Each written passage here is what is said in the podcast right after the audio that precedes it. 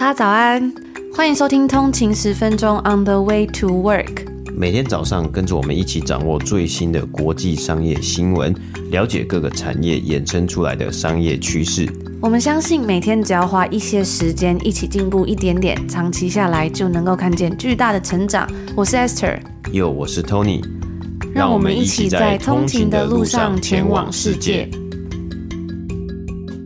早安，今天是十一月六号，星期一，欢迎回来通勤十分钟。啊，早安。啊，今天呢，开头啊，想要跟大家分享一个我们几乎没有在节目上分享过的经验还有故事啊，那就是我自己的工作啊。那我们之前呢，在温哥华读商学，就是 UBC 读商学院的时候呢，其实在那一段时间呢，我花了所有的时间，我们几乎所有的时间呢，甚至是可能课课余的时间呢，都拿去做跟毕业找工作之后相关的事情啊，比如说参加座谈会啊，或是参加这个工作的分享会啊，社交。呃，networking 打工，然后参加 mentor 计划，然后去实习，然后累积加拿大的工作经验呢，还有学习国外的工作文化。所以当时呢，在读研究所的时候呢，其实除了读书之外呢，还跑去实习啊。然后毕业之后呢，我最后呃选择了 sales，然后成为了。这个呃，在科技业呢，软体产业这个销售 B to B SaaS 软体的 Tech Sales，那其实很多人会问我啊，就是 Why Sales 为什么会选择这条路啊？哎，几乎呢，在这个都是白人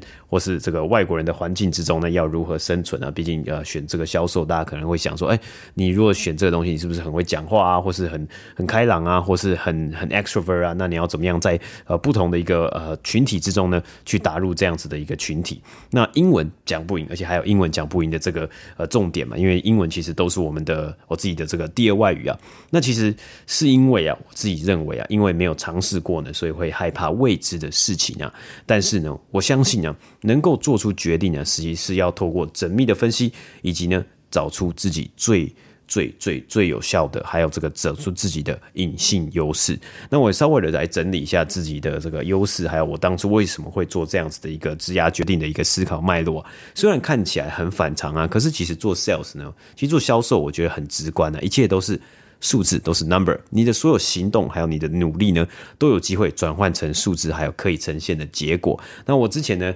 嗯，在呃前一份工作的时候呢，我 CRO 呢曾经跟我说过啊，如果你不知道你每天你每一个礼拜，还有你每一季的目标的话呢，你是没有办法成功的，你是没有办法单成为一个呃。成功的销售员，那因此啊，使用 Excel 帮助我分析相关的数据，还有找到客户的痛点呢，持续推进销售的 cycle 呢，非常的重要。所以呢，现在有一堂线上课程想要推荐给大家。如果你是在 To B 或是 To C 领域努力的 Sales 呢，陌生开发很常，可能你很常会被打枪嘛。那要如何呢，辨识有效的客户，或者是呢，如果你的客户总是说哦，没有关系，我不需要，现在不需要这个东西，所以呢，你要如何让客户点头，最后呢答应啊，say yes，或者是掉了订单怎么办呢？如何让业绩的数字呢按预期发生呢？面对这些挑战，还要面对这些痛点呢？你的做法就是必须要系统化的拆解整个。业务的流程 sales cycle，然后并且呢是利用销售的数据呢来帮忙解决客户的痛点，成功的说服客户推进你的业绩啊。那今天要跟大家介绍的这门课呢，是由先行智库的苏书平执行长呢所开设的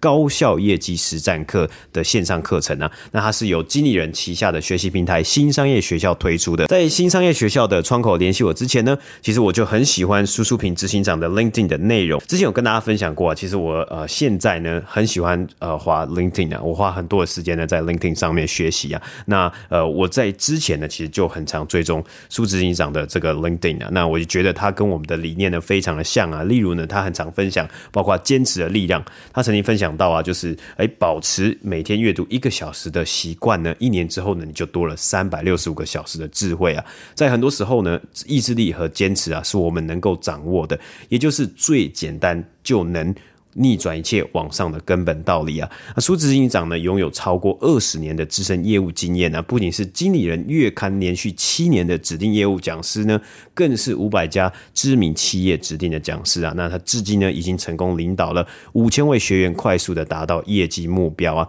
所以这一堂。这个高效业绩实战课呢，有三个很大的特色，想跟大家分享啊。第一个呢，是它用系统化呢来去帮助大家建构这个业务的工作，从超越思考的框架到第二个是布局整体的作战地图，到最后呢是介绍如何。推进业绩的有效方法。那第二个呢是 Excel 的数据分析，它用 Excel 呢来帮助大家分析，加速推进前中后的这个业绩目标。最后呢是它用十三章整个课程呢有十三章的这个 Excel 销售数据呢来迅速的攻破十二种常见的业务痛点。那我自己呢也有试上过了一个部分，我觉得非常有效啊。那我之后呢也绝对会把好好的把这个十三张 Excel 的这个销售数据表呢好好的来去研习一下。然后来可能呢，希望可以运用在我自己的 workflow 上面呢、啊。那用有逻辑、有效率，并且数据化的方式呢，去拆解整体的业务流程，或是我认为的 sales cycle 呢，其实才能够更精准、更快速的做出高效的业绩啊。我们在英文之中呢，是可能常说，哎，一个技巧呢，is this skill science or art？这是比较偏呃，可能是科学性的，或是这比较偏一个艺术的。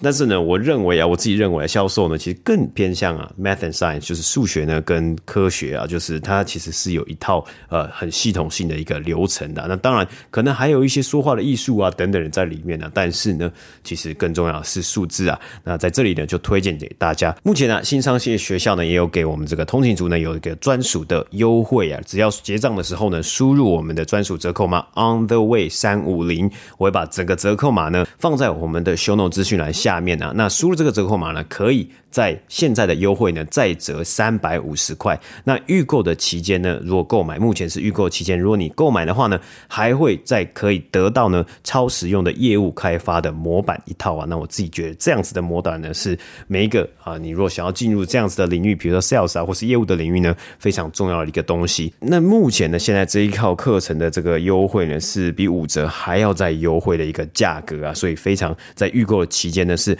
非常好的一个优惠啊。如果你你是在这个领域呢，然后你也有刚刚我们讲到这些痛点的话呢，也欢迎。到我们的这个资讯栏下面的这个点解去点选，然后参考一下哦。很久没有看影集了，但是在上个礼拜呢，我看了一部我自己觉得非常喜欢的迷你影集，它是由畅销小说《呼唤奇迹的光》然后 Netflix 改编的，在上个礼拜正式推出，然后我在上个周末呢就把它看完了，因为它是迷你影集嘛，所以一集呢大概一个小时，然后只有四集，所以就有一点像是在看电影这样子的感觉。那这本书呢，《呼唤奇迹的光》，它其实是二零一五年普利兹得奖小说，全球畅销是突破了一千五百万本，而且它也是。纽约时报读者票选一百二十五年来最佳书籍。这一本书它的英文是叫做《All the Light We Cannot See》，呼唤奇迹的光，中文也有中文的译本。在之前呢，由 Netflix 推出改编影集，一共有四集。然后我觉得真的是很好看，虽然我自己是没有看过这一本书的，但是我觉得呢，还是觉得非常的喜欢。然后我觉得一定要找时间把他的小说看完。不知道有没有通勤者看过这一本书？他也在过去几年内也算是还蛮红的。呼唤奇迹的光呢，它是在讲述二战时期所发生的一个故事。从小失明的玛丽和爸爸住在巴黎，相依为命。父亲是负责保管巴黎自然历史博物馆的上千把钥匙。一直以来呢，他们都过着幸福的日子。虽然玛丽的眼睛看不到，但是呢，爸爸非常的爱她。不过呢，事情在她十二岁那年开始有了改变。当时纳粹攻陷巴黎，所以父女两人立刻带着馆内最有价值的宝物，逃往了滨海古镇圣马洛，去那座有阁楼的房子投靠叔公。其中呢，他们带在身上的是一颗绝世的宝石，叫做火海星钻。这一颗宝石拥有一个很奇怪的传说，就是凡是拥有宝石的人呢，你就可以长生不老，但是呢，却会给周围的人带来不幸。那故事的另一条线是德国的天才孤儿维纳，因为拥有一台无线电收音机，于是呢，他和妹妹可以听见自己不曾去过甚至想象过的地方的故事还有消息。但是呢，也是因为他的这个才能还有天赋，因为他学会组装还有修理这类通讯设备的能力，因此被德国军人发现。然后纳粹呢就直接将未成年的维纳带上了战场，因为呢他这样子的才能能够帮助德国军队去监听别的敌军他们的 radio 发出的信号，然后去歼灭他们的敌人。在这样子残酷的年代，身处不同国家的两个人，却都收听着同一个 radio 的频道，听着一位很神秘的教授在讲述有关于光的天文地理知识给小朋友。那个时候啊，他们每天守在收音机前面呢，是他们在黑暗时代的光明。那虽然我自己还没有看过这本书，但是我看完影集之后，我觉得它跟我之前很喜欢的一本小说《莫斯科绅士》的感觉非常相似，都是在最黑暗的时代里面发现发现人性的温暖，而且呢，里面的主人翁，我觉得呢都是对知识有所渴求，然后嗯非常有气质端庄的人物，所以我很喜欢这样子的氛围。这次 Netflix 以迷你影集的形式，然后再加上真的是史诗壮阔的氛围，呈现了这部普利兹的作品。我自己是很久没有追剧了，但我觉得还还蛮喜欢的。而且因为它的时间并不长，所以如果你也很忙碌，没有什么时间看的话呢，还蛮推荐给大家这个影集的哦。嗯，那我觉得这个影集呀、也算是蛮特别，对我们来说啊，因为我们自己是 podcaster，我们其实也在做声音嘛。那可以看到，因为它的背景呢是设立在二战时代，然后小朋友呢听着，其实故事里面刚刚有讲到嘛，就是小朋友都听着同一个频道，就是这个广播的频道，然后听着里面呢有一位他们可能诶很熟悉，可是又却又不熟悉的神秘的教授去讲述这些知识啊，其实就跟我们的 podcast 一样啊。我们也每天呢希望在每天早上的时候，大家通勤的时候啊，大家或是大家可能洗澡啊，或或是在可能运动的时候呢，来分享一些知识，可能是我们阅读到的呃新闻、商业新闻，还有财经内容啊，或者是书籍啊，然后分享给大家，跟大家一起进步，跟大家一起成长。所以呢，这也算是我们的一个榜样嘛。其实可以呢带给呃大家一些不同的价值。那其实啊，因为在二战的时候呢，我觉得在呃整个片里面，它也有稍微的呈现出来。因为在二战呢，这两个小朋友他们是不同方嘛，就是呃有一个德国的这个天才孤儿。那虽然德国呃，我们知道纳粹是非常的可能呃很邪恶，或者是做了很多邪恶的事情啊，还有希特勒啊，但是呢，其实。他可能想要呈现的是，不是每一个德国人呢，他的想法都是这样子。或许可能某部分只是因为在当时的可能军事化的一个环境之下呢，很多人是被洗脑的。然而呢，却还是有人呢，他想要对于真理，或是说他想要他对于知识的渴望，他想要了解，在这样子的限制之中呢，会不会有一些不同的知识存在着？比如说那一道光，还有呢很多不同的呃，可能不同的文化，还有不同的语言。那我自己是觉得，因为他是在讲。讲这二战的故事，而且欧洲有很多的国家嘛，所以有一点点呢，我觉得比较不习惯的地方，就是在这个影集里面，所有人都讲英文，可是呢，你也知道他是有讲德军的故事，他是有讲身处于法国的巴黎的主角啊，玛丽跟爸爸的故事嘛，所以是不是应该是讲一些法语，然后讲一些呃德文呢？所以就是，如果整整部片都是用英文来去发声的话，好像有一点怪怪的。那我自己很感动的部分，就像刚刚 Tony 讲到，它里面呢，他们当时二战他们是叫做 broadcast 嘛，那个时候还没有 podcast，因为 podcast 那时候苹果推出了 iPad，所以后来呢才有 podcast 嘛。那当时他们就讲 broadcast，而且我在剧中里面有一个很印象深刻的其中一幕呢，就是这个女生她，我们刚刚讲到她跟爸爸在逃亡的时候，从巴黎然后逃到小镇圣马洛的时候呢，因为你在逃亡其实是不能太带太多多行李很麻烦，而且他们本来要搭火车去，结果呢，赶到那边都买好票之后，火车说不能搭了，因为最后一班已经走了，因为马上呢，这个纳粹就已经攻陷这个车站了，就不让他们再再营运这样子，所以于是呢，他们就只能用徒步用双脚走。然后他爸爸呢，走走走，他爸爸就突然说：“哎，你怎么拿那么多行李？我帮你拿一下。”然后一拿，发现这个行李怎么这么重？如果你只是带一些家当啊、衣服啊，然后重要的一些回忆的东西，基本上应该不会到太重吧？结果想说这个行李怎么这么重？于是他爸就问那个玛丽说：“你是不是又偷偷把你的这个 radio、你的收音机带来了？”然后他就说：“你不能带这么多东西，因为我们现在在就是赶路，我们要逃，类似那种逃亡，所以。”你带着这么多，然后你眼睛又看不到，其实是会很辛苦的。你不能带这个东西。但是呢，玛丽就跟他爸爸说，这个东西对他来说是非常重要的。我觉得我看到这里，我真的觉得非常的感动吧，因为我觉得在这边特别感受到他对于知识的渴望，不管是光，还有在战争的时候，他想要去了解到，嗯，那个时候刚刚 Tony 讲，那个时候你可能会被洗脑，你可能资讯会很封闭，但是呢，他即使是看不到，然后又要拿那么重的东西赶路，是在很辛苦的身体状态之下，他的精神层面还是想要这么的饱满，然后对知识这么的渴求，我觉得真的是非常感动的一件事情吧。就像为什么我们常都会觉得说，很希望呢能够扩展自己的视野，然后分享很多不同的书，了解通勤族大家在看什么，了解大家在想什么。我觉得这真的是一件嗯非常有意义的事情。嗯，所以在。这样子的一个情况之下呢，你才会发现说，诶，知识就是力量啊，就是，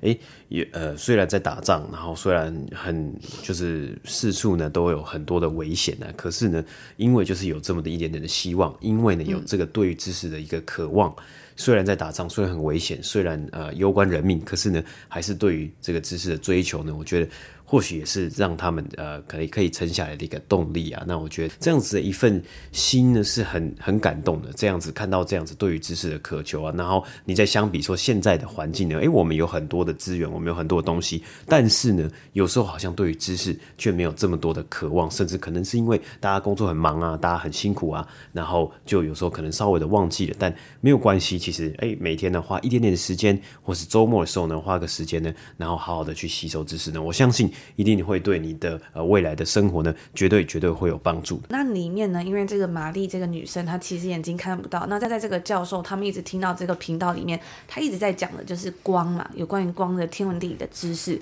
其中它里面就讲，哎，我们总是会觉得说光芒一定会很耀眼嘛，但是呢，其实身处在很明亮的世界的时候，我们常常会忽略说光的存在。只有在四下一片黑暗的时候，我们才会注意到，哎，光的出现除了可以带来视野，它也能够带来希望。所以在它里面一直在讲说，只要闭上眼睛，你就会看到这个光明。我觉得这也算是说给读者还有在这个故事里面的主人翁的一个希望的感觉吧。很多时候呢，在生活上面，或是在一个很糟糕的环境啊，或是状态的时候，我们都会觉得好像失去希望。但其实真正的光亮是藏在你的心里的，只要心里有光，世界就会被你照亮。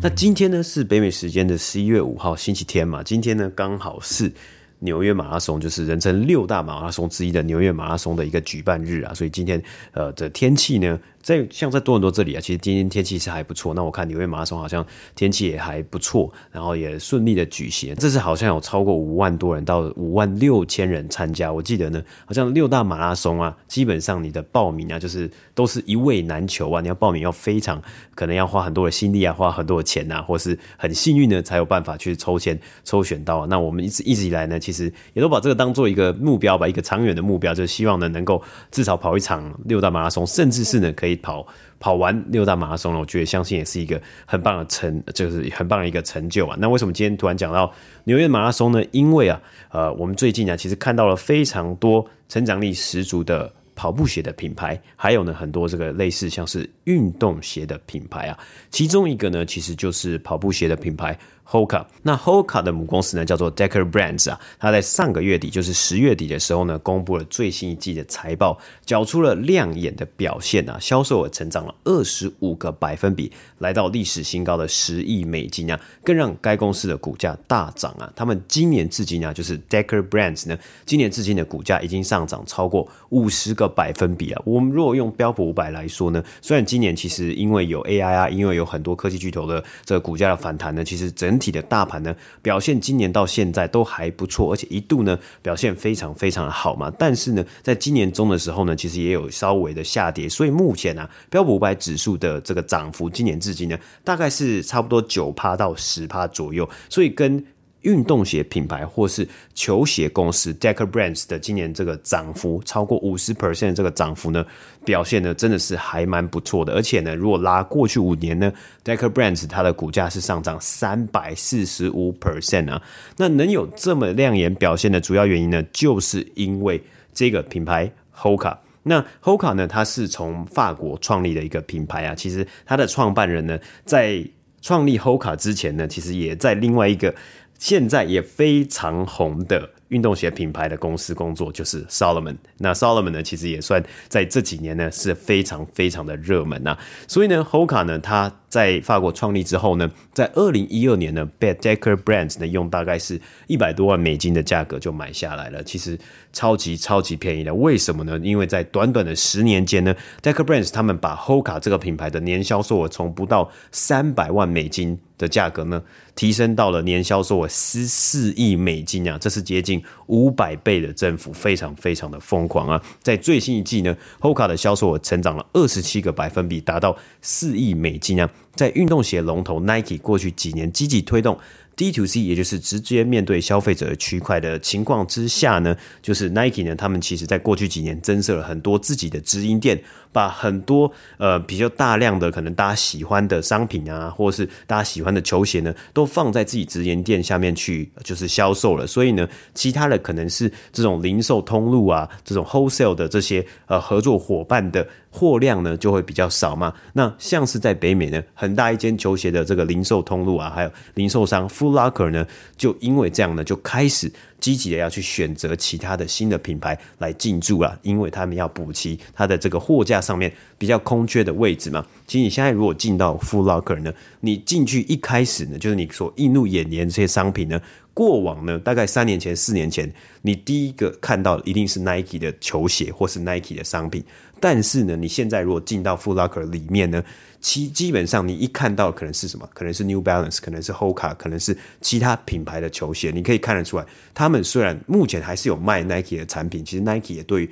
Foot Locker 来说还是很重要。可是呢，这个重要的程度其实没有像过去几年这么的这个占这么大的一个份额了。所以啊，像是在去年七月的时候呢，消费者呢，终于终于可以在 Foot Locker 的店里面呢买到 Hoka 的球鞋了。那以财报来看呢，虽然直接面对消费者的区块，其实对 Decker 来说也很重要，对现在很多的零售商，甚至这种运动用品的零售商呢来说非常的重要。可是呢，我们可以看到啊，Decker Brands 他们最大的销售呢，还是来自于 Wholesaler，也就是经销商做经销或是通路伙伴的销售。除了 Hoka 之外呢，Decker Brands 他们旗下呢还有另外一个呃销售额比 Hoka 还多一点，那也算是一个老牌的雪靴品牌，但好像出国很喜欢买这个牌子，就是 UGG，就是 UGG 嘛，这个这个牌子呢是目前 Decker Brands 里面它的销售额最高的。那第二高呢就是 Hoka，那第三呢还有第四呢，还有像是 Teva 还有 Sanuk 呢这些，可能大家也都有看过这些品牌呢，也是 Decker Brands 旗下的，所以它旗下的品牌呢是相对来说诶蛮丰富的。那 UGG 那这个 UGG 呢，呃比较偏向。雪靴或是比较偏向女性的这个呃这个鞋款嘛，那 Hoka 呢其实也都有，男女呢其实也都有嘛。那呃除了 Hoka 之外呢，另外一间我觉得蛮值得关注的，那就是我们之前也有介绍过，来自于瑞士的 On，那这个中文好像叫做昂跑嘛。其实昂跑呢，这 On 它这几季的营收呢，销售额呢也表现非常的亮眼哦。从去年一季呢，可以销售额大概是三亿美金左右呢，到今年呢，呃，他们十一月中的时候要公布最新一季的财报，但上一季的时候呢，他们的销售额也是已经超过四亿了，大概是在四点四亿美金左右，所以它的销售额呢，跟 Hoka 呢现在是差不多的。也可以看到呢，On 今年的股价表现呢，也是大概是成长了六十个百分比啊。那因为 On 是在二零二一年的时候这个嗯 IPO 上市的，所以当时的价格蛮高的。目前呢，大概是离当时的价格可能还有在五块到十块美金的一个呃差距啊。可是呢，也算是有呃谷底反弹，从去年的一些股价下降之后呢，今年的表现真的也算是还蛮不错的。所以这几年呢，除了 Nike 之外呢，诶，其他的运动平台呢，他们虎视眈眈。马上呢，继续的来冲。它虽然可能市值呢没有像 Nike 这个龙头这么高啊，可是。我们看到啊，像是 Lululemon 啊，还有像是 Decker Brands 啊，还有像是这个 On 啊、昂跑啊这些品牌呢，他们也确实呢都有后劲十足啊，就成长力十足啊，要来杀进这样子的一个市场。近呢，因为通货膨胀的关系，所以对很多的零售业者或是很多的餐厅啊、连锁店来说，都是算是一个比较处于经济困难的期间。但是呢，有一间公司却因为经济困难，让他们意外增长。由于餐点价格的上涨，上个礼拜麦当劳的财报结果大放异彩。那这个餐饮价格上涨有多夸张呢？在美国康乃狄克州某一间麦当劳的分店啊，其中他们的大麦克的 combo 套餐竟然要价十八块美金，非常惊人，已经算是台币快要六百块了吧？我记得啊，像是我们在这里啊，之前前一阵子我有想要，好像有买过一个十块麦克鸡块餐，然后加。加薯条，然后再加一般的饮料啊，好像十七块加币还是十八块加币啊，也是非常的贵，也是非常的贵，就是基本上快要五百块。因为在疫情之前呢、啊，大概是可能一个套餐，我觉得在疫情之前呢、哦，应该十块加币应该就可以买到了。但现在呢，你因为十块麦克鸡快餐可能比较多一点点啊，可是就是十七块、十八块，我觉得还是也是真的蛮贵的。而且在加拿大的麦当劳有比较不一样的地方是，它每一间分店的价格会不一样，就是可能在比较偏 downtown 市区的地方，麦当劳可能会比较贵。然后每一间店呢，它可能会有不同的优惠，因为这里很多时候我们会用 APP 去点餐嘛，然后它 APP 呢，有时候它就会出现一些，比如说麦克鸡块多少多少钱呢、啊？然后我就在网上看过有网友讨论说，诶，我们每个人拿到的折扣竟然会不一样，就觉得有一点点，有的人就会觉得有点生气，或者是说他有的那个有时候折扣不知道是 APP 错误还是怎么样，竟然比你自己去点那个餐的价格还要来得贵之类的。那回到这个新闻呢，在上一季麦当劳的全球营收是来到了六十六点九亿美金，比起去年同期增长了十四个百分比，也击败了华尔街的预期。那麦当劳的 CEO 就表示说啊，这样子的成绩证明了经济困难的时期的确为他他们带来了更多机会。在美国市场，麦当劳有越来越多的顾客是属于中高收入族群，那这些顾客呢，正在用素食去替代本来在豪华餐厅的开销。除此之外呢，在本季度收入低于四万五千块美金的人也减少了他们在麦当劳的消费。但是呢，由于餐点价格的上涨，就刚好弥补了客流量下降的损失。所以该公司也提到啊，他们还有一些其他的行销活动呢，就像是我们之前有分享过这个 Grimace 奶昔大哥庆生活动，我们在 EP 一百五十四集是有分享过麦当劳的财报，因为当时这是上一季第二季的时候呢，因为麦当劳的呃奶昔大哥的恶搞活动成为了一大助力。那这一次在第三季呢，一样他们的一些行销活动也是推动了本季度的增长。明年在加州的麦当劳啊，他们会再继续提高餐点的价格，原因是因为为了要去抵消加州将素食业者的员工的最低薪资提高到每个小时二十块美金的额外成本。每个小时二二十块美金的薪资真的也是算蛮高了，大概真的就是嗯六百块台币了。不过我们刚刚讲到，他一份大麦克的餐点就已经要十八块美金了嘛，所以可想而知，二十块美金呢，在加州生活可能每个小时二十块还是有点辛苦的，因为其他的餐点、其他的生活开销是更高昂的。嗯，对啊，其实这因为、呃、可能大家，因为我们可能是在台湾长大嘛，所以呢，呃，很多时候啊，在国外，不管是去哪一个国家，你可能看到了当地的物价，你就会把它想要转换成台呃这个台币嘛，那就觉得很恐怖。那可能呢，还是要去看一下当地的可能呃薪资的收入。可是呢，这几年呢，真的确实在北美，可能应该在欧洲有些国家也是这样子，因为这个通膨的关系呢，这物价是一直涨、一直涨、一直涨的，所以这薪资呢，虽然可能也是有呃部分的涨幅呢，我相信啊，大部分的地区呢，看到的现现象呢，还是这个薪资的涨幅可能没有通膨的速度这么的快，所以这个物价呢一直在上涨，也确实呢真的是一个一大问题啊！不仅是大家的一般的日常生活啊，甚至我们看到，因为还有利率，因为联总会要升息，然后要去抑制通膨嘛，所以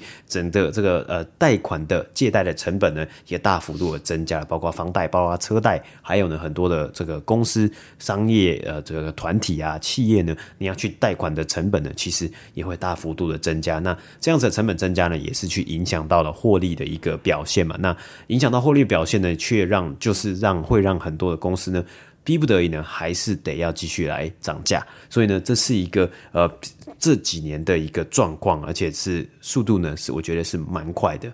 那以上呢，就是我们今天星期一要跟大家分享的所有内容啦。嗯，那。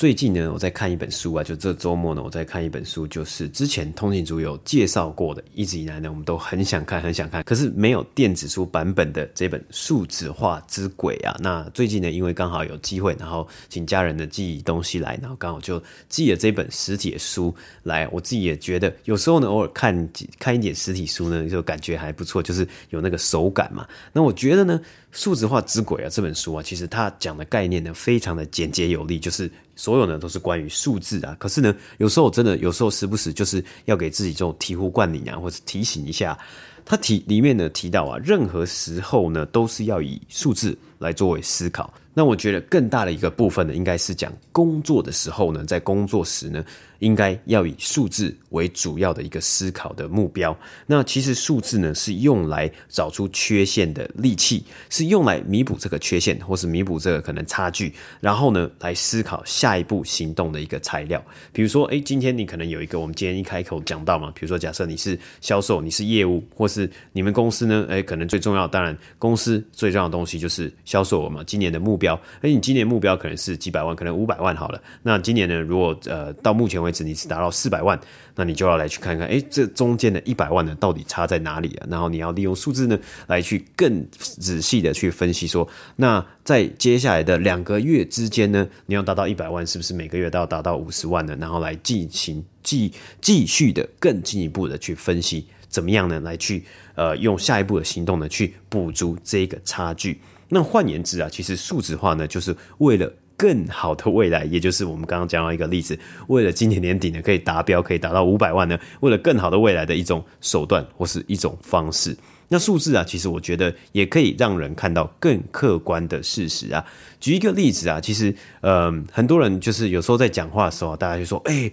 我今天吃了好多好多颗苹果。”那这是一个，其实这是一个很主观的陈述嘛，就是诶，每个人对于很多颗很多的苹果，那个多到底怎么样才算多？有的人认为一颗就很多，有个人又认为半颗很多，有人认为三颗才是很多嘛。那如果你换句话说，你说。如果我今天呢，是我今天吃了两颗苹果，这就是一个客观的陈述啊，这没有说，哎，我没有讲到这是多，也没有讲到是少。但是你如果后面呢，我觉得，哎，有时候后面是觉得说，呃，可以加入一句补充，比如说你真的觉得你今天吃很多苹果，呃，那你就说，哎，我今天吃了两颗苹果，这两颗呢对我来说还蛮多的。那这时候呢，其实就可以让听的人呢，或是让你的表达呢，更有一个概念。所以呢，这本书呢，我也还正在学习之中啊。那其实跟今天呃开头分享的非常的相似啊。其实对于数字来说，在工作上面呢，呃，对于数字的一个追求呢，还有呢，去谨慎的去看待数字，然后好好的呢，可以把数字呢。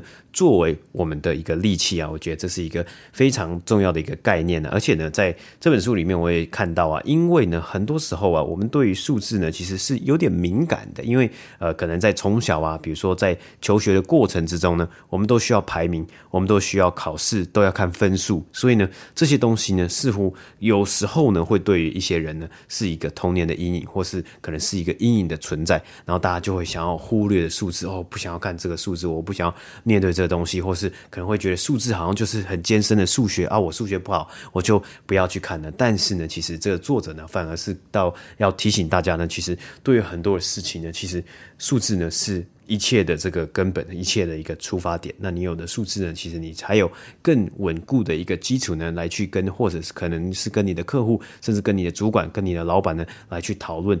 Anything related to business。那以上呢，就是我们今天要跟大家分享的所有内容。如果你想要了解我们今天所讲的新闻的文字版的话呢，也可以订阅我们的通勤精酿电子报。它是一个周末会寄给大家的商业新闻电子报，然后它是免费的哦。我们在星期一的节目呢，都在通勤精酿上面有详细的写过，然后还有附上补充连接，所以非常推荐大家可以开启订阅，这样下个礼拜就可以收到通勤精酿啦。然后呢，也不要忘了可以追踪我们的 IG 账号 on 的一个底线 way to work。那我们就明天见喽。明天见，拜拜。拜拜。